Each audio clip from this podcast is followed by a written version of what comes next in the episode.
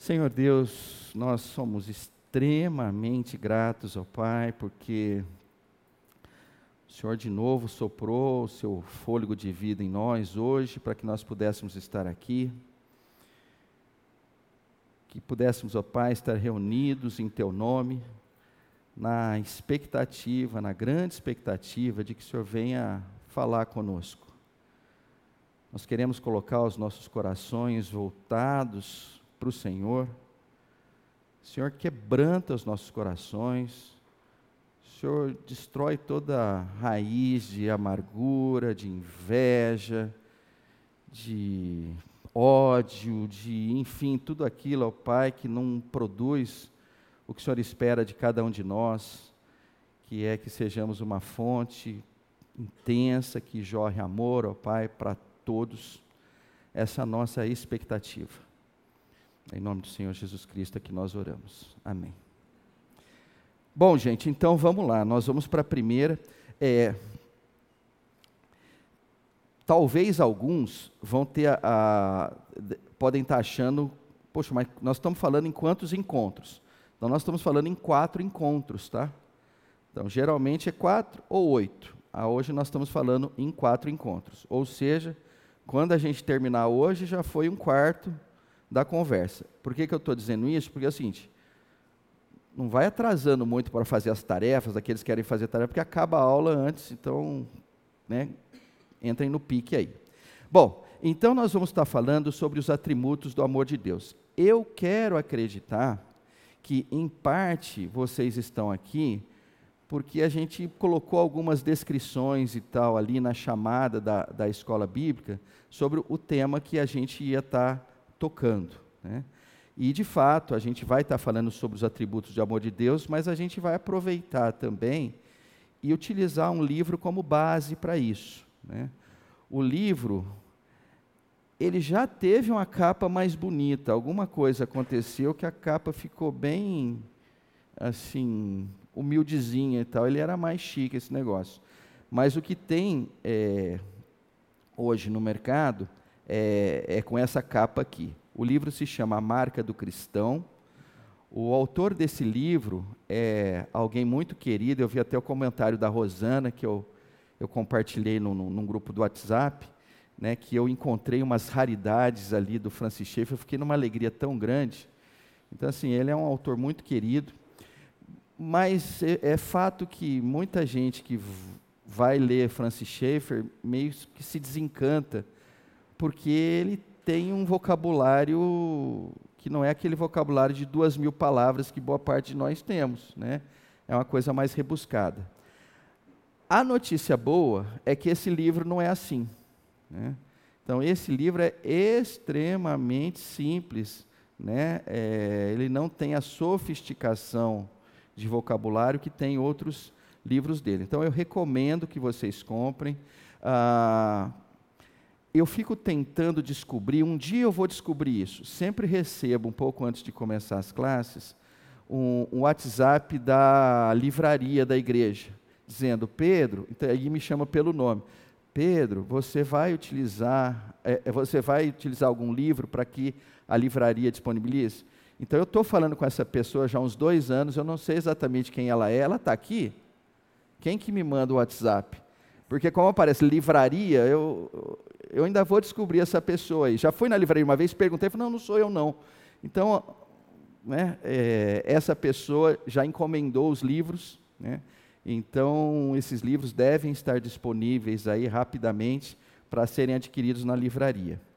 É, eu talvez deveria até ter escondido ali o valor dele, né? Mas enfim, para aqueles que gostam de contar dinheiro e tal, é R$ 31,64. Se na livraria tiver acima, você compra acima, porque isso reverte para a obra. Não vai ser munheca de falar assim, vou comprar na Amazon, tá bom?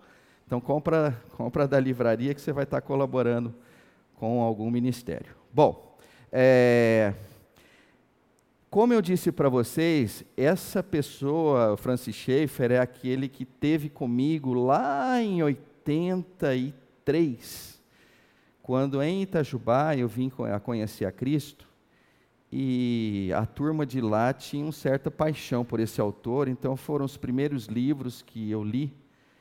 E eu confesso que eu tenho uma relação meio. É até meio doido falar isso.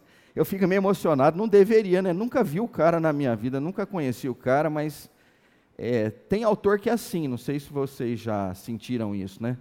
Tem autor que você fala, puxa vida, não vejo a hora de chegar no céu para falar com esse cara. Esse cara me ajudou muito, nunca me viu, nunca conheci, mas é um cara que me toca muito. Então vocês já notaram que para mim é mais do que um livro, né? é um carinha fenomenal.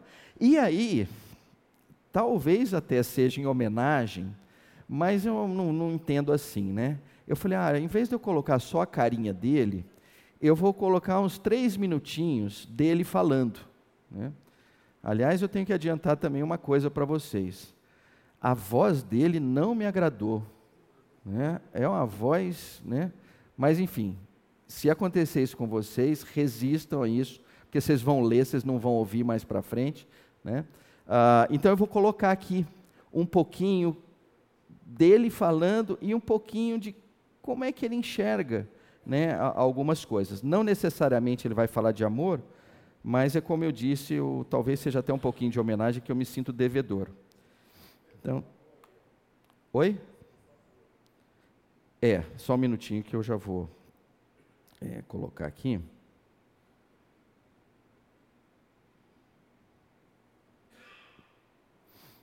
Vou ter que tirar daqui.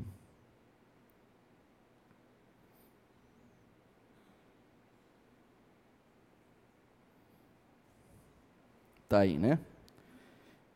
Então, esse aí é, é, a figura. Eu queria muito, tem legenda, tá? Então fiquem tranquilos aí. Eu queria que vocês ouvissem e tivessem, para aqueles que ainda não conhecem, a primeira é, exposição do Francis Schaeffer.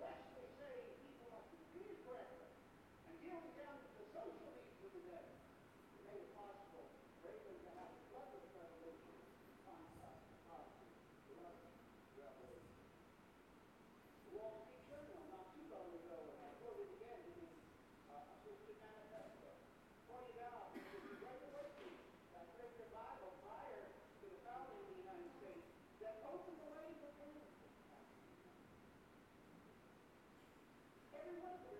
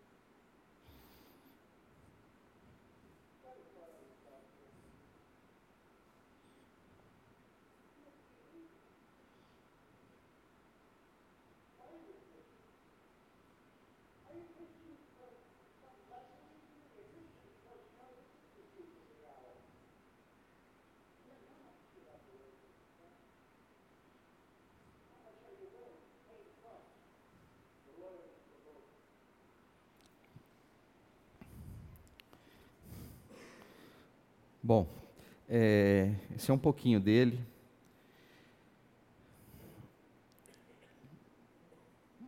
Ah, peraí. E quem quiser conhecê-lo mais, e eu ouso dizer uma coisa: quem quiser conhecer a bagunça que nós estamos vivendo hoje em dia, né, eu não sei com relação a vocês, mas eu tenho extrema dificuldade de interpretar a maluquice dos nossos tempos. Né, eu recomendo fortemente essa série aqui. Essa série eu me lembro na época de Itajubá, que nem videocassete tinha, então a gente tinha que correr atrás desses materiais e volta e meia vinha naqueles rolos de, de filme mesmo, acho que era Super 8, alguma coisa assim. Mas a gente lutava feito uns malucos e até que a gente, hum, assim, nós éramos muitos para lutar. E eu me lembro que a gente conseguiu um ou dois desses dessa série aqui e a gente passava recorrentemente na, na escola para atrair pessoas, para discutir é, o cristianismo focado ali na, naquele momento que a gente estava vivendo. E aí, é, é quando eu estava separando o material, eu vi assim essa preciosidade aqui. Então, se vocês olharem, o, o, o pessoal já fez o cúmulo aqui de já montar numa sequência, de, de legendar tudo. A única coisa que você precisa fazer é dar um play aqui. Eu achei sensacional.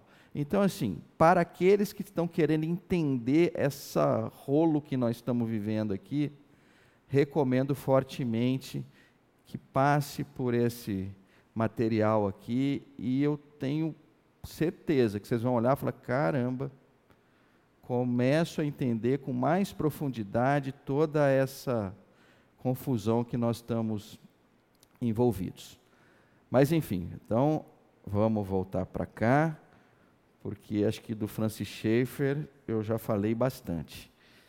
É, vamos começar o nosso, a, nosso material mesmo, e eu começo a, colocando algumas imagens aqui que, de alguma forma, ao longo dos tempos, ah, foram ou são marcas de um cristão. Né? Então, a gente tem desde um crucifixo, que alguns colocam no pescoço, com uma corrente, outros colocam numa pulseira, né? enfim, na expectativa de que sejam identificados como cristãos. É uma marca? Definitivamente é uma marca. Né? Alguns tempos atrás, e dependendo das denominações, o, o uso do véu ah, também, também pode ser considerado como uma marca. Agora, o próximo é, imagem que eu vou colocar, eu tendo a entender como um divisor de águas. Né? Quem entender a imagem com clareza, eu diria que pode ser categorizado como antigo. Quem não entender bem o que é aquilo ali, eu acho que a gente categoriza como novo. É isso aqui. É, Para quem é antigo, né, uma marca do cristão era uma igreja com seus bancos contínuos, né, feitos especificamente para a igreja, né, aonde você tinha aquele espaço, né, e naquele espaço você colocava outras marcas cristãs. Nesse caso especificamente, vocês estão vendo que eles colocavam as próprias escrituras sagradas e do lado das escrituras sagradas um inário. Né? Um, é, o inário sagrado é por conta da, da Rosana. Eu falei inário. Tá? É, então nós não vamos fazer juízo de valor, tá, Rosana? Né? Mas isto era a marca de que você estava numa igreja evangélica. Você chegava ali e, de novo, um banco contínuo, precisava, ou pelo menos eu não me lembro de ter visto nenhum que não fosse de madeira, geralmente de madeira de qualidade, de muita qualidade, para durar praticamente a eternidade, né? e com isto ali na frente, né? Uh, o espaço para o hino. Ah, e, e em alguns uh, tinha o, a parte de baixo para você se ajoelhar. Alguns evangélicos não curtiam esse design porque já era meio católico, né? E aí alguns tiravam, outros deixavam, mas enfim, também não vamos entrar nas nuances. Mas se a gente olha para isso, você fala assim: será que está sendo construída alguma igreja hoje neste modelo? A sensação que me parece é que não, né? Não é mais desta forma como a gente é, é, é, trabalha o conceito da, de estar numa igreja. Né? E aí, talvez alguns mais abastados, né, que vieram de igrejas mais ricas, aí nas igrejas mais ricas tinha uma outra marca, né, que era esta aqui. Né? Então, alguns vêm de algumas primeiras igrejas batistas portentosas, né, alguns vêm de algumas primeiras, né, geralmente igrejas históricas, aonde você tinha um órgão de tubos. Né? Tudo isso, de alguma forma, para quem cresceu neste ambiente, eram marcas de que você pertencia a uma igreja, de que você era cristão. Né? É, eu quase caí na armadilha da Rosana de que ela começou a fazer juízo de valor. Então, vou fazer questão de dizer que em nenhuma dessas aqui há sequer sombra de alguma condenação. Mas todas essas marcas, se a gente olhar com carinho, elas têm se mostrado temporais. Até mesmo quando a gente olha para as Escrituras, no formato que a gente tinha de um livro, ela está sendo violentamente substituída pelos nossos celulares. E aí fica a pergunta: poxa, mas será que tem uma marca que dura para sempre? Né? Então, é basicamente essa marca que a gente vai dar uma olhada, olhando para João 13. O João, falando em João 13, o João quer comentar algo. Fale, levante e fale em voz alta, senão o pessoal não vai te ouvir.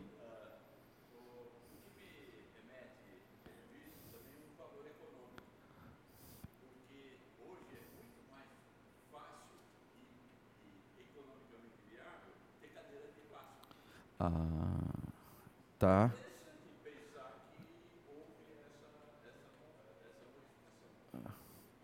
Tá. Tá, tá claro. Você vê, tem, tem fatores que são, é, é, é de fato, representativos para a gente ter o modelo que a gente tem hoje. Né? Ah, perfeito, ótimo. Isso acontece mesmo.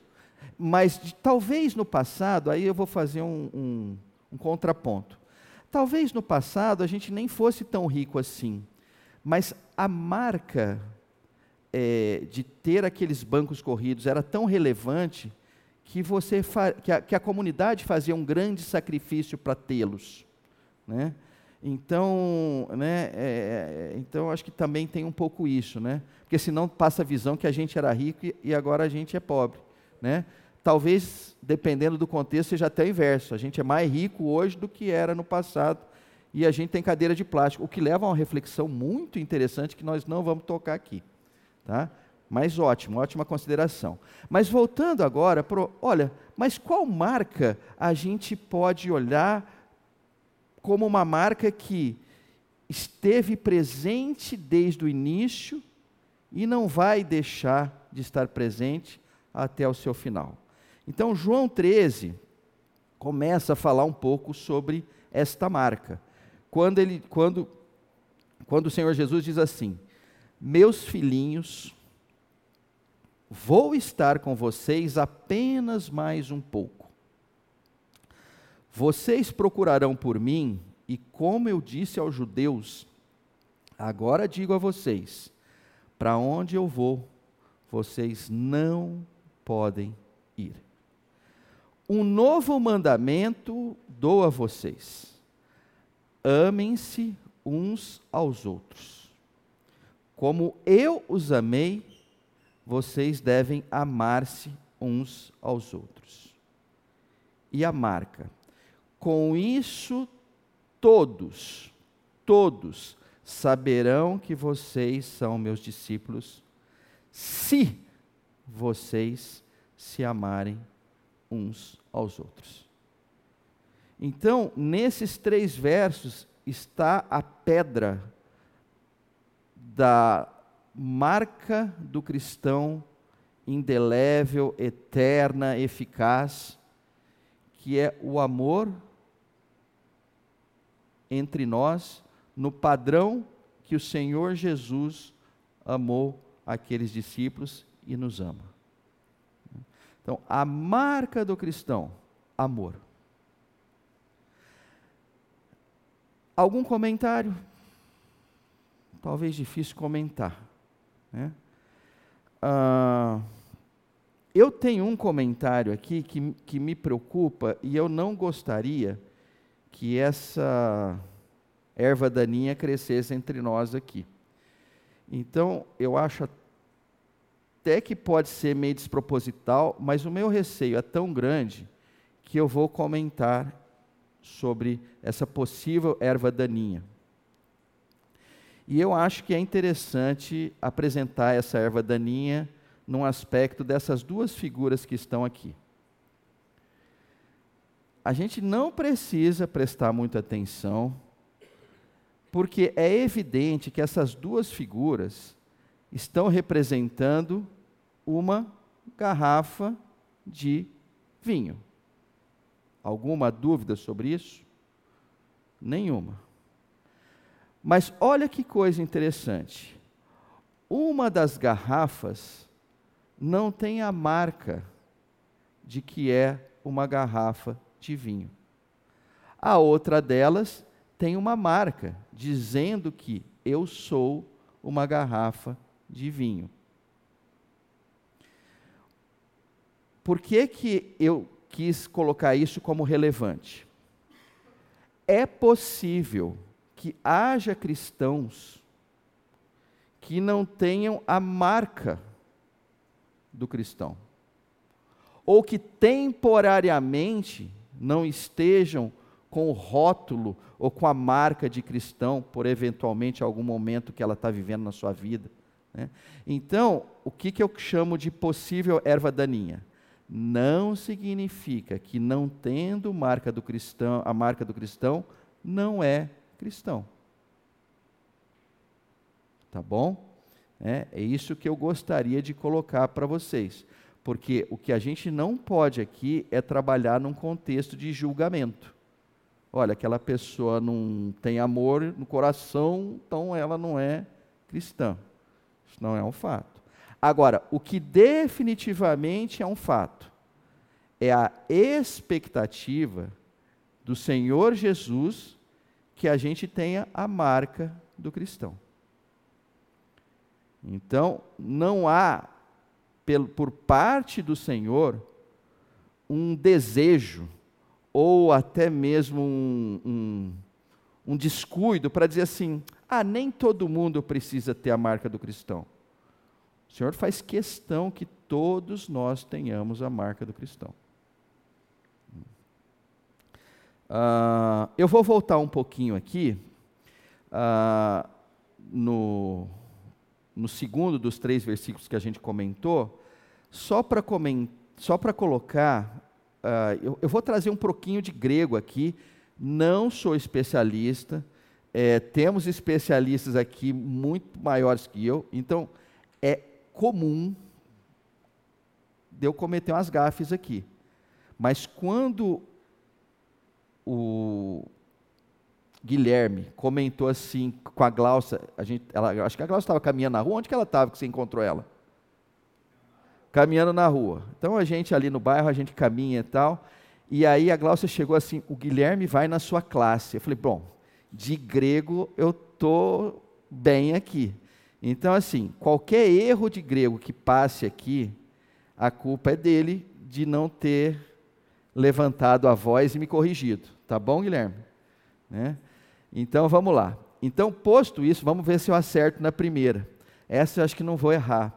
Mas o fato é o seguinte: o amor que aparece aqui é a palavra agapate, que vem de ágape. Né?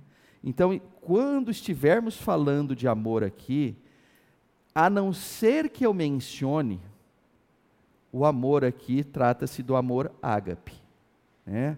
o amor de Deus. Né? O amor que vários autores procuram defini-lo. Né? E eu acho lindo essas tentativas de definição, mas é difícil muitas vezes você contemplar tudo. Então, por hora, eu vou ficar com uma definição aqui que, assim, me agrada e me parece fazer muito sentido. É de um autor chamado Stuart Briscoe. E ele diz assim: né, o amor é o interesse genuíno pelo bem do outro, sem esperar do outro nada em troca. Né? Eu acho uma das definições que eu conheço uma das mais interessantes. Então, rapidamente, interesse genuíno. Caramba, interesse genuíno. Não é algo falso. Não é algo é, fabricado humanamente. Né? Mas interesse no quê? No bem do outro. Eu quero ver o outro bem. E eu não tenho nenhuma expectativa que esse outro vai me dar alguma coisa em troca.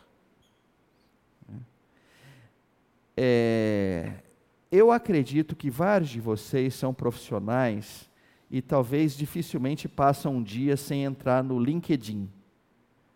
Né? E no LinkedIn, é, ali estão basicamente a comunidade de profissionais. E vocês vê muitas vezes elogios aqui, bom tratamento ali, né? Um cara mudou de emprego, todo mundo, oh, parabéns, sucesso, tal e coisa, né? O cara completa dois anos de companhia, oh, fantástico, maravilha, então. Chega uma hora que começa até a parecer que é amor aquilo. Né? Talvez até tenha, né? mas ele não foi criado com o conceito de expressar o amor ágape. Ali é o conceito que, muitas, que, que nós chamamos hoje em dia de networking. O que é o networking? Olha, eu te dou alguma coisa, mas é bom que em algum momento você me dê alguma coisa em troca. Né? Alguma coisa errada com isso? Não, mas não é o amor ágape. Não é. Existe uma expectativa de retorno. Caso ela não exista, o cara te, como é que é? Cancela, né? O cara te cancela. Pô, mas caramba, ajudei o cara. Ajudei o cara a arrumar um emprego, ajudei o cara aqui. Agora eu estou aqui na Rua da Amargura e tal. Mandei uma mensagem para ele para tomar um café. Ele falou assim: então, estou muito ocupado por aqui. E aí já sobe aquela né, candura, né, aquela. Né? Mas você já quer enforcar o cara. Né? Então, isto não é amor. Isto é networking. Vamos parar por aqui. Vamos para o café e vamos voltar para a gente começar a trabalhar, espero eu, no primeiro atributo. Nós vamos dar prosseguimento aqui. Mas antes disso, pergunta, eu quero fazer uma pergunta para vocês. Até agora estamos todos no mesmo barco, alguém já caiu do barco, está se afundando, é a hora de levantar a mão e falar, ó, me explica melhor isso aqui que eu não pesquei. Tá tudo bem? Então vamos em frente. É, com o tempo, a gente vai ministrando aulas e a gente nota que vão ter pessoas que nunca na vida vão fazer uma pergunta em público. Né? E eu já desisti. Essas pessoas elas são muito fortes. Né? Então, é, eu quero dizer para vocês o seguinte: quando terminar aqui, eu não vou embora. Então, se você só quer perguntar no final, tudo bem, eu fico aqui. Só é, também não vem uma da tarde, que eu não vou ficar até uma da tarde, provavelmente, tá? Mas então, para ficar todo mundo confortável, ah, eu gosto de perguntar em particular, pode perguntar. A única coisa que eu sinto muita falta é que, eu fico na verdade meio triste, é porque alguns de vocês vêm com algumas considerações que é de uma riqueza absurda e me dá uma dor no coração porque eu só eu que ouço. Então, é, cuidado, entendeu? Às vezes vocês têm umas riquezas aí, joga para a galera, tá bom? É, mas enfim, né, eu sei que isso ainda não é suficiente para alguns, não tem problema, vem, né? E, e, vamos em frente. Bom, então voltando ao nosso assunto aqui, é, para vocês não se confundirem com os números nem com as letras, a gente já não está mais em 1 Coríntios 13 e não estamos mais em João 13, mas a gente está em 1 João 3. Então é tudo um, 3, João e tal, mas aqui nós estamos falando de um outro livro, né, do, de João. E é importante que a gente veja isso aqui, porque olha a mensagem que ele passa, né? Esta é a mensagem que vocês ouviram desde o princípio, que nos amemos uns aos outros. Ou seja, aquela mensagem que o Senhor inclusive chama de um novo mandamento vos dou, né? e que está escrito no Evangelho de João, aqui João, algum tempo depois, está né, tá se referenciando àquele tempo que ele esteve com o Senhor Jesus, e com certeza ao seu Evangelho, dizendo o seguinte, reenfatizando isso. Esta é a mensagem que vocês ouviram desde o princípio, que nos amemos uns aos outros é importante que nós saibamos né, que isso não mudou. Né? Então, quando a gente fala da marca do cristão, a pergunta é: mas e agora? Não é o amor, é o quê? Não, agora continua sendo o amor. Tá? E agora a gente também vai caracterizar um pouquinho esse amor. Eu não chamaria ainda dos atributos, porque nos atributos eu vou querer ficar em 1 Coríntios 13 mas eu vou pegar algumas características. Então, em Gálatas 6,10, né, é muito interessante porque é, é, Paulo diz o seguinte: portanto, enquanto temos oportunidade, façamos o bem a todos, especialmente aos da família da fé. Aqui eu queria comentar dois pontos. O primeiro é o que eu botei de um pequeno títulozinho lá. Olha, o amor não é seletivo. Nós não podemos entregar o nosso amor a alguns e não entregar a outros. Né? E o texto deixa claro, quando ele diz assim, portanto, enquanto temos oportunidade, façamos o bem a todos. Por outro lado, ou talvez do mesmo lado, né? Ele diz assim: especialmente aos da família da fé. Paulo faz um, um, um adendo aqui interessante. Né? Longe de dizer que é exclusivo. Olhando o texto, não te dá espaço de você só amar os teus irmãos na fé. É claro isso, certo? Mas aqui ele diz, ainda assim, olha, tem uns que você vai dar um tratamento especial. Né? A família da fé. Eu sempre que olhava para esse texto, eu, eu, eu, quem me conhece sabe que eu gosto às vezes de, quando estou escrevendo, cortar palavras. Né? Eu, se eu fosse Paulo, eu teria escrito esse texto assim: por quanto enquanto temos oportunidade, façamos o bem a todos. Ponto. Essa vírgula com esse negócio, para mim, era totalmente desnecessário. Por quê? A família da fé faz parte do todos. Então, por que, que eu vou reiterar a família da fé? E me parece que tem uma lógica para isso. Né? E a lógica, ela volta lá nos primeiros textos que nós lemos de João, quando ele diz assim: e eles conhecerão que vocês são os meus discípulos se vocês amarem uns aos outros. Existe um contexto aqui que, quando os irmãos que pertencem à família da fé se amam, há um cerne, há um núcleo evangelístico nesse processo. Os de fora vão olhar e vão dizer assim: quem são aqueles, entre aspas, malucos que se gostam tanto? Quem são aqueles, entre aspas, malucos que fazem uma coisa diferente do que todo mundo faz? Então, a leitura, pelo menos é essa que me parece, é de que, olha, o especial aos da família da fé, existe um conteúdo evangelístico nesse processo. Evangelístico no sentido, voltando lá para João, eles conhecerão a mim pelo amor que vocês tiverem de um para com os outros. É, eu vou falar de algo em particular, mas eu acredito que eu não estou sozinho nessa. Né? O, quando estava em Itajubá, fazendo curso de engenharia, morando numa república, teve um, um, um rapazinho de Ribeirão Preto que foi um dos últimos a chegar à República. E ele não era uma pessoa que conhecia o Senhor até então. Né? Ah, ficou com a gente, passou algum tempo.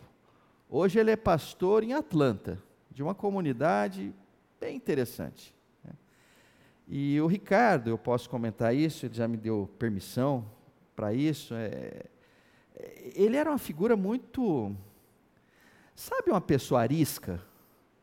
Né? Qualquer coisa que você fala, ela acha que já tem um, uma segunda intenção. É, é, é arisca, uma pessoa é difícil, ela.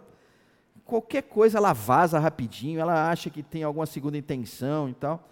Esse era o Ricardo. Né? E é engraçado que essa era a principal marca dele para conosco. Quando ele chegou, era.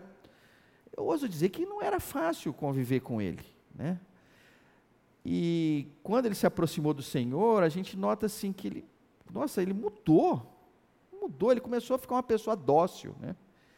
E a gente teve a oportunidade de conversar, Ricardo, o que, que aconteceu, né? De você ter ficado aqui, porque assim, os primeiros meses não foram dos mais agradáveis, né? A gente era jovem, a gente não era muito tolerante ainda, né? Então a gente meio que zoou muito o cara, enfim, não, não ficou um negócio legal, né? E ele ficou, veio a conhecer o Senhor Jesus e o depoimento dele, quando o, o testemunho dele, né, foi que assim, olha, eu vi a forma como vocês se amavam ali, aquilo me deixava muito impressionado. Eu nunca tinha visto isso na minha vida. Né? Então ali a gente pode provar um pouco disso. E quando eu digo isso, eu tenho certeza que vários de vocês falam assim: olha, eu na verdade me acheguei a Cristo porque tinha uns caras lá que eu, cara, era muito legal estar com eles. Né? Existia um amor, um interesse genuíno pelo outro, né? que era cativante. Né? E assim tem sido, e assim vai continuar sendo. Né? Uma igreja saudável é uma igreja onde os membros estão em love uns para com os outros. Bom, posto isso, é, eu vou continuar. Ali eu falei que o amor não é seletivo, aqui eu vou reafirmar algo que me parece importante. Né? Vamos usar palavras da moda um pouquinho? Um pouquinho. Então vamos falar: olha, o amor é inclusivo. Né? Agora, o inclusivo aqui é muito bonito, né? porque ali o próprio Senhor Jesus, em Mateus 5, né, diz assim: Vocês ouviram o que foi dito. Ame o seu próximo e odeie o seu inimigo. Mas eu digo: amem os seus inimigos e orem por aqueles que os perseguem, para que vocês venham a ser filhos de seu Pai que está nos céus, porque ele faz raiar o seu sol sobre maus e bons, e derrama chuva sobre justos e injustos. Isso para mim é, é, é, é algo fantástico, porque eu, eu, eu, tenho que confessar o seguinte: eu, eu, eu gosto de música popular. É, aliás, eu gosto de muito tipo de música. Mas tem uma música que eu acho assim é, emblemática e eu queria citar aqui. Né? É uma música que diz assim: é,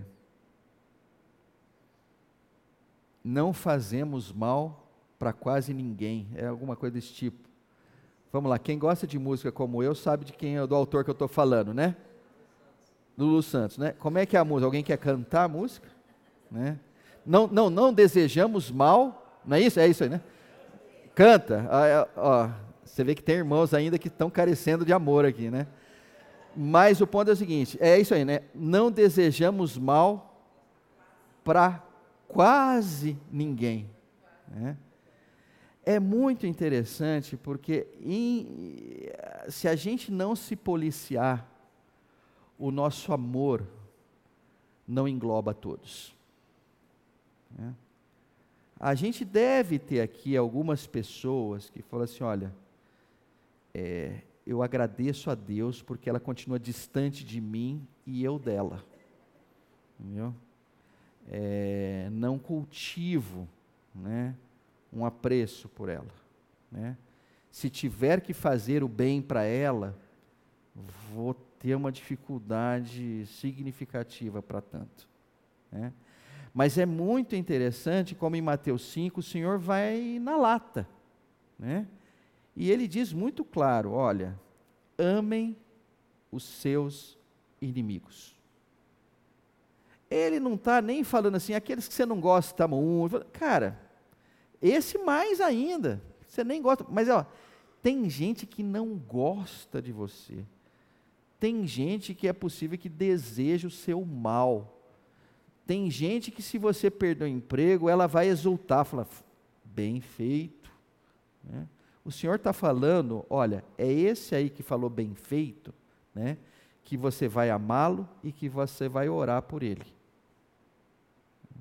Então, o contexto da luta contra outros né, não aparece nas Escrituras no conceito de que é possível você lutar contra outros. Por quê? Porque você ama a todos. O cristão não escolhe lado. O cristão já escolheu um lado, o lado de Cristo. O cristão não levanta N bandeiras, ele já levantou uma bandeira de Cristo. E isto é completamente inclusivo. É tanto daquelas pessoas que você ama, quanto daquelas pessoas que te odeiam.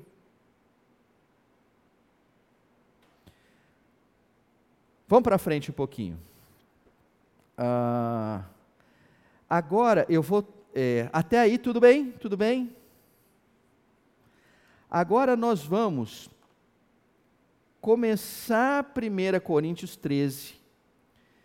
E antes de chegar no primeiro atributo, que eu espero que a gente chegue ainda hoje, que é a paciência, né, então peço para vocês serem pacientes, a gente vai chegar na paciência em algum momento, eu precisaria colocar uns três versos antes aqui. E basicamente todos eles apresentam a excelência do amor. No primeiro deles, Paulo diz assim: Ainda que eu fale as línguas dos homens e dos anjos, se não tiver amor, serei como o sino que ressoa ou como prato que retine. Aqui eu já vou fazer uma outra. Eu estava vindo com a Gláucia aqui, é, né, e, eu falei, Gláucia, às vezes eu fico pensando assim, né? Por que, que o Senhor me deu esse privilégio, às vezes, de, de estar com vocês, procurando passar alguma coisa? Porque às vezes eu bato com umas ignorâncias da minha parte relativamente grandes. Eu fico um pouco triste quando isso acontece.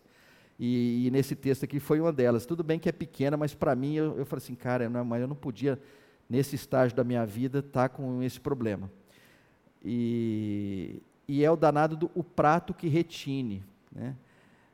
Eu não sei se é porque eu, muita coisa na vida vira comida para mim, né? mas para mim era um prato. Né? E o que retine na minha cabeça seria uma colher, entendeu? Que se bate no prato e retine, né? E, e aí é o danado do grego, ele te dá umas surpresas, né? Não era nem para eu procurar isso, né? Mas sabe quando fala assim, mas caramba, ele está falando de sino, aí vai falar de prato, como é que será que... Paulo era tão organizadinho, né? Não é possível que ele misturou as bolas aí, né? Aí que eu fui ver, né? Aí a Glaucia falou assim, mas você não viu lá na tradução tal, tal, tal, é símbolo, né? Falei, oh, fantástico, maravilhoso, né? Então eu fui até dar uma olhada lá. Então esse desenho aí é de um símbolo é, é, judaico, tá? É, eu não consegui sacar o tamanho porque foi a única imagem que eu peguei. Então eu não sei se esse negócio é é para fazer assim, tipo uma castanhola, ou se é um aquele prato. O fato é o seguinte, que tanto um quanto o outro retine, né? Mas é, confissões à parte, vamos ao que interessa aqui. É, eu fiquei olhando para o texto, eu falei assim, olha que coisa interessante, né? Ele está dizendo, olha, tem um cara que fala um monte de línguas, né? Que eu acho que é o sonho de muitos aqui, né? Nossa, o cara fala é, é, alemão, o cara fala inglês, o cara fala italiano, o cara fala espanhol, o cara, e falou, pô, que coisa sensacional, né? É um cara de valor, né? Eu, eu me lembro, não sei se vocês se lembram, com o Jô Soares, quando ele ficava todo. Eu falo que o Jô Soares ficava fe, cheio, né? mas ele já estava cheio, mas ele ficava mais cheio ainda, quando o pessoal dizia: olha, Jô Soares fala não sei quantas línguas. Lembra disso? Né? E, então, assim, dá um orgulho, né, você ter um domínio sobre muitas línguas, né?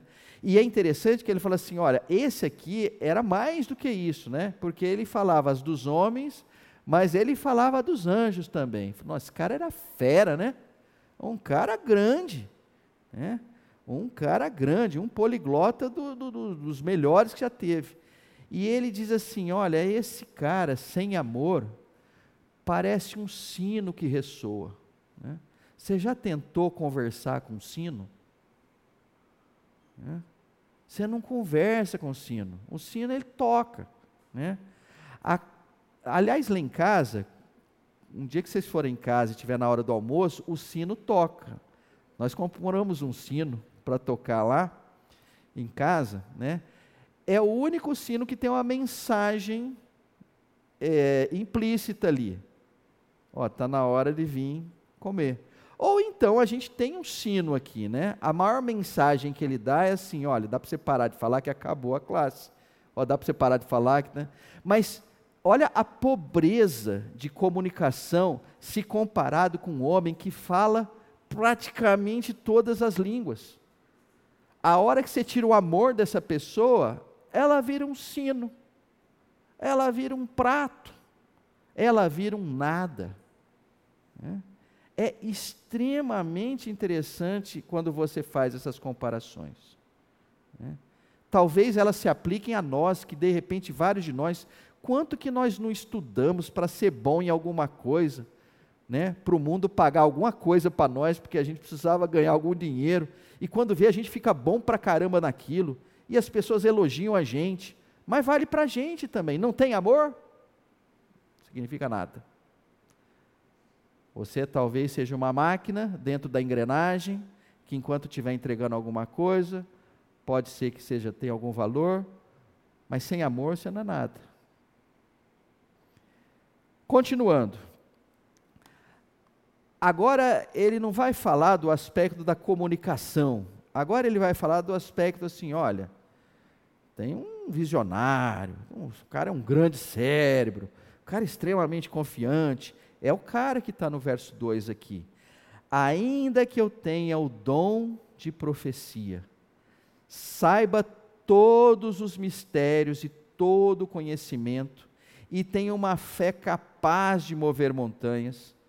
Se não tiver amor, nada serei. Aqui ele foi para um outro lado. Olha, não é só que ele fala todas as línguas, não. Olha, aqui é o seguinte: o cara é bom. O cara conhece a verdade profundamente. Né?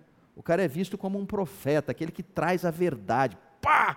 Fantástico, maravilhoso. Né? Aquele cara que não tem mistério para ele. Você, né? é, é, o, cara é, um, é, é, o cara é melhor que o Google. Tudo que você pergunta para ele, ele sabe. Olha, a gente estava conversando aqui, tentando entender um pouquinho por que o banco era assim, era assado e tal. Era um bando de ignorantes tentando descobrir um mistério que era irrelevante. Esse cara aqui, ele sabia os irrelevantes e os relevantes. O cara era bom pra caramba. E o que acontece? Além disso, ele tem uma capacidade de realizar coisas, ele tem fé. Né? Ele move montanhas.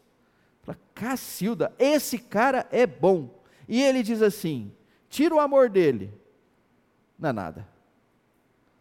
Fala, mas caramba, amor é algo muito interessante. Né? Amor é algo muito interessante. Né? Amor parece, vou falar daqueles que, que vivem, falar um pouquinho de matemática para vocês. Né? O amor parece binário parece assim: você tem é um, você não tem é zero. Então vamos lá, pensando numa, numa, numa pequena é, equação, é a seguinte: você tem um milhão, um bilhão, um trilhão, aí você multiplica por zero, amor. Quanto que dá? Zero. Tudo que multiplica por zero dá zero. Aí você fala, mas você tem amor. Opa, um milhão, multiplica por um, um milhão. Dois milhões, dois milhões. É. Amor é uma chave. Você não tem, você não tem nada. Nada. Não vale a pena você gastar o seu tempo em nada, porque você não vai chegar a lugar algum sem amor. E o terceiro ponto, Aí o terceiro ponto é aquele cara que é.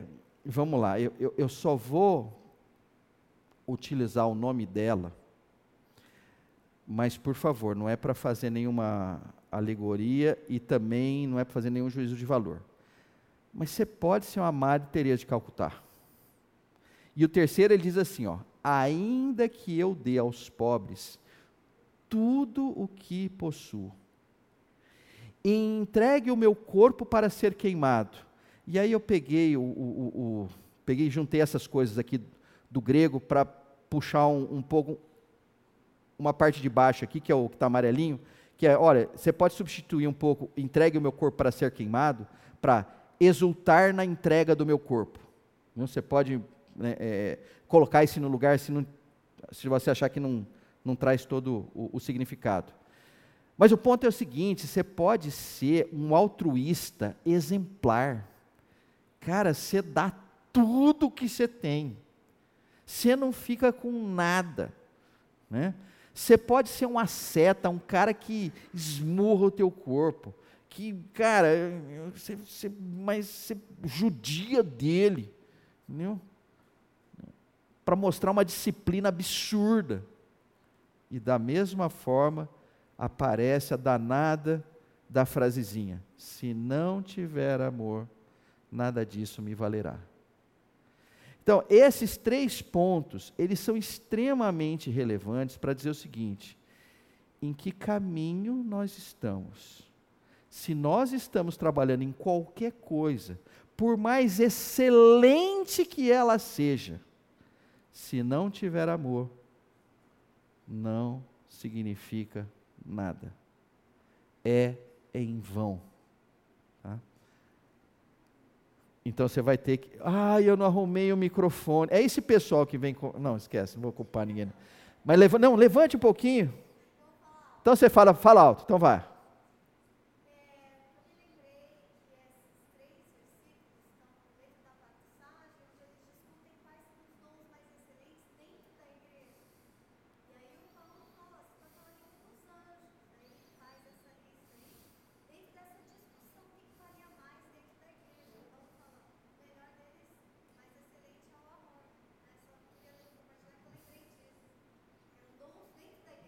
Amém. Amém. Vocês no fundo ouviram? Então, quando terminar, você vai lá e fala para eles. Tá? Nós aqui ouvimos, concordamos plenamente. É isso mesmo. Tá? Ah, mas é legal isso, né, gente? Eu, vou falar o que, que é legal aqui. Eu vou até sair daqui para dizer o seguinte: sabe o que, que eu acho legal nisso? É, e até estava falando para a Glaucia, assim, Glaucia, fazia tempo que eu não preparava umas aulas e quando terminava assim, eu falei assim, nossa, isso aqui é de uma simplicidade absurda. Eu confesso o seguinte: a hora que eu vim para cá, eu falei assim, meu Deus, mas todos eles já sabem do que eu vou falar. Eu não estou trazendo nada novo para isso aqui. Né? Mas é, vocês vão ter que aguentar isso, entendeu? Porque a, a leitura que eu tenho dentro de mim é assim, por alguma razão a gente ainda não consegue chegar num ponto que a gente diga, poxa, estou relativamente satisfeito. Né? Por alguma razão que também não sei explicar, muitos de nós, ao qual eu me incluo, né, me meto em ganhar uns conhecimento maluco em alguma coisa que depois passa o tempo, você fala assim, mas será que valeu umas noites em claro para isso aqui? Entendeu? Então, parece que o, o mundo nos chama, nos, nos, no, no, nos incomoda, e dali a pouco a gente não está no caminho do amor, a gente não está é, é, trabalhando o conceito do amor, né, como deveria ser, ser, ser, trabalhado. Então, esses três versos, eles são muito interessantes para dizer o seguinte, não está fazendo isso, não está está perdendo tempo não vale nada. Está claro isso? Ô oh, Senhor, está claro. Viva isso. Né? Então a mensagem que fica é: olha, a coisa é simples, é muito simples. Né? Mas a praxis dela a gente sabe da dificuldade que é. Inclusive, vamos tratar também um pouco isso. Tá, mas como é que a gente trata? Mas não vai ser hoje. Mas enfim. Uh, vamos chegar agora são 10h49, nós vamos chegar agora no primeiro atributo do amor. Tá? E está lá em 1 Coríntios 13, 4. O amor é paciente, o amor é bondoso, não inveja, não se vangloria, não se orgulha. Então vamos tentar entender esse amor multifacetado. Começando por o amor é paciente a forma como eu quis trazer para vocês, e é nessa que eu digo que tem uma certa metodologia, que eu procurei fazer a mesma coisa com todos os atributos, que eu, que eu comentei lá no início. A primeira coisa foi assim: olha, mas vamos lá, vamos entender paciente. Né? O amor é paciente. E aí, se você vai lá no grego, você vai encontrar a, a palavra macreo. Vai lá, Guilherme. Como que fala isso? macrotimel. É isso? Ah, é, é isso aí. Então ele sempre vai falar alto para mim aqui, tá? E aí ele diz assim: ser longânimo. Ou seja, tolerante. Talvez a gente parte da confusão que a gente está metido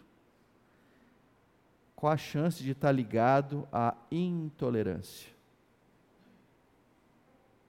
Eu não tolero o diferente. Eu não sou logânimo para com aquele que não tem uma leitura de mundo parecida com a minha. E aqui ele está dizendo assim: olha, o amor tem. O amor é tolerante. O amor é longânimo. Mas vamos entender um pouquinho mais isso aqui, ó.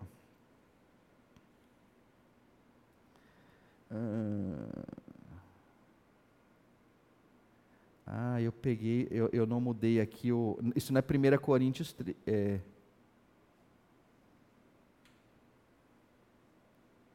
Chequem para mim, mas eu acho que isso não é 1 Coríntios 13, não. Oi? Ah, é, estou sentindo que estava errado isso aqui. 1 Pedro, legal. Então vamos lá. Então, onde está 1 Coríntios? Lembra 1 Pedro. Rosana, obrigadão. O Senhor não demora em cumprir a sua promessa, como julgam alguns.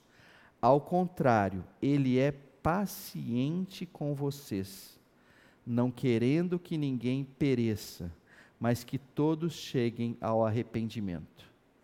Acha esse texto 2 Pedro 3.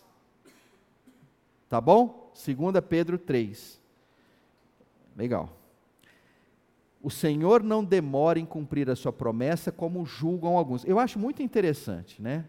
É, sempre tem uns que querem é, entender mais do que o Senhor, ou saber mais do que o Senhor. São pretensiosos, né? E eles assim, está demorando. Para mim já era a hora. Estou me lembrando um pouco do joio do trigo, né? A parábola do joio do trigo vai nessa linha também, né? Olha, vamos, vamos, vamos cortar esse negócio aqui. Ó. O joio cresceu e ali tem uma certa demonstração de longanimidade. Falou, olha, deixa eu uma coisa. Agora não. Porque corre o risco de a hora que você vai tirar um, você tirar o outro. Né? Então também ali no joio trigo tem um conceito de longanimidade, de tolerância. Né?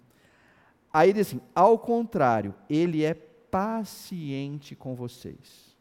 Então está vendo ali um atributo do Senhor, ele é paciente conosco. Ele é tolerante para com os nossos erros, para com os nossos absurdos. Né? Mas olha que coisa interessante, tem um contexto, ó, não querendo que ninguém pereça, mas que todos cheguem ao arrependimento. Eu acho lindo isso, porque é, a compreensão e a execução da graça de Deus está nesse, nesse versículo aqui. Ele diz assim: olha, por que, que não chegou o fim ainda? Por que, que a gente não sai dessa confusão aqui que nós nos metemos? Por uma razão, por um atributo de Deus chamado paciência que a gente possa entender como longanimidade. Falei, assim, não, olha, deixa eu dizer uma coisa para vocês. Eu tenho um desejo profundo, né, que todos cheguem ao arrependimento. Eu tenho um longo ânimo de que até aquele que talvez você imagine que nunca vai chegar ao Senhor, eu acho que pode, eu quero dar um tempo para ele. É, eu acho isso muito lindo, porque se vocês olharem é, um pouco para a vida de vocês, é, com o tempo, a gente vai perdendo um pouco a longanimidade. Ah, eu falo muito com a Glaucia isso, falo, Glaucia, engraçado, né? Ah, quando a gente estava até lá pelos 40 e pouco, né? eu achava que para todo problema tinha uma solução. Né? Agora eu estou com os meus 58, parece que tem problema que não tem solução. Né?